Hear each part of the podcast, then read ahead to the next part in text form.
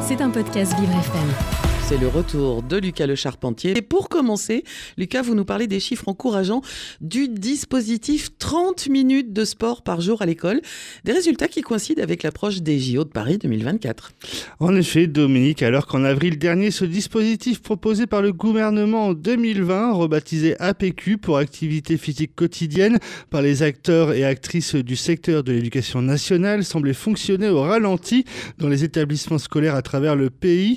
Une étude récente semble prouver une nette amélioration. Selon les chiffres, cette étude réalisée par l'Observatoire national de l'activité physique et de la sédentarité, l'ONAPS, est menée auprès, est menée auprès de 1161 enseignants et enseignantes d'écoles primaires exerçant durant l'année scolaire 2022-2023 en France, avec le soutien du ministère des Sports et des Jeux Olympiques et Paralympiques, ainsi que du ministère de l'Éducation nationale et de la jeunesse et de l'Académie de Créteil, 91% d'entre eux constatent une réduction de la sédentarité chez les enfants.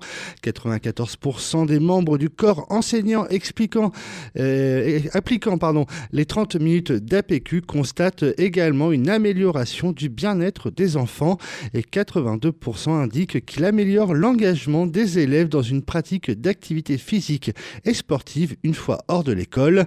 Ce dernier point donne des signes encourageants quant au fait que ce dispositif contribue à atteindre les 60 minutes d'activité physique quotidienne recommandées par l'Organisation mondiale de la santé. Oui, c'est-à-dire qu'en définitive, non seulement ils font du sport, mais en plus ils courent dans la cour de récré. C'est ça. ça leur fait faire encore plus de sport. L'étude de l'ONAPS montre également des améliorations au sein même des classes, Lucas. En effet, Dominique, et surtout un changement de climat et une amélioration des conditions d'apprentissage, puisque 78% des professeurs déclarent observer une amélioration de l'attention et de la concentration et 79% perçoivent une amélioration du climat en classe. Donc espérons Dominique que cela continue d'évoluer de manière euh, de cette manière pour le bien de nos chers bambins. En tout cas, pour l'État et l'organisation de Paris 2024, la pratique sportive chez les plus jeunes, mais aussi chez les actifs et en ville doit s'inscrire comme un héritage après les Jeux olympiques et paralympiques l'an prochain et ce dispositif devrait continuer de se généraliser. Eh ben, c'est très bien. On poursuit Lucas avec du football féminin et une affiche de prestige à venir pour les Françaises en Ligue des Nations. Tout à fait, Dominique, auteur d'un quasi sans faute dans, les phases de groupe de la compétition avec 5 victoires et un match nul en 6 matchs. Les joueuses d'Hervé Renard affronteront en demi-finale l'Allemagne. La rencontre se déroulera le 23 février prochain en France. L'autre demi-finale opposera l'Espagne aux Pays-Bas le même jour et la finale du tournoi est prévue 5 jours plus tard, le 28 février. En cas de qualification, les Bleus pourraient aller chercher le premier titre de leur histoire.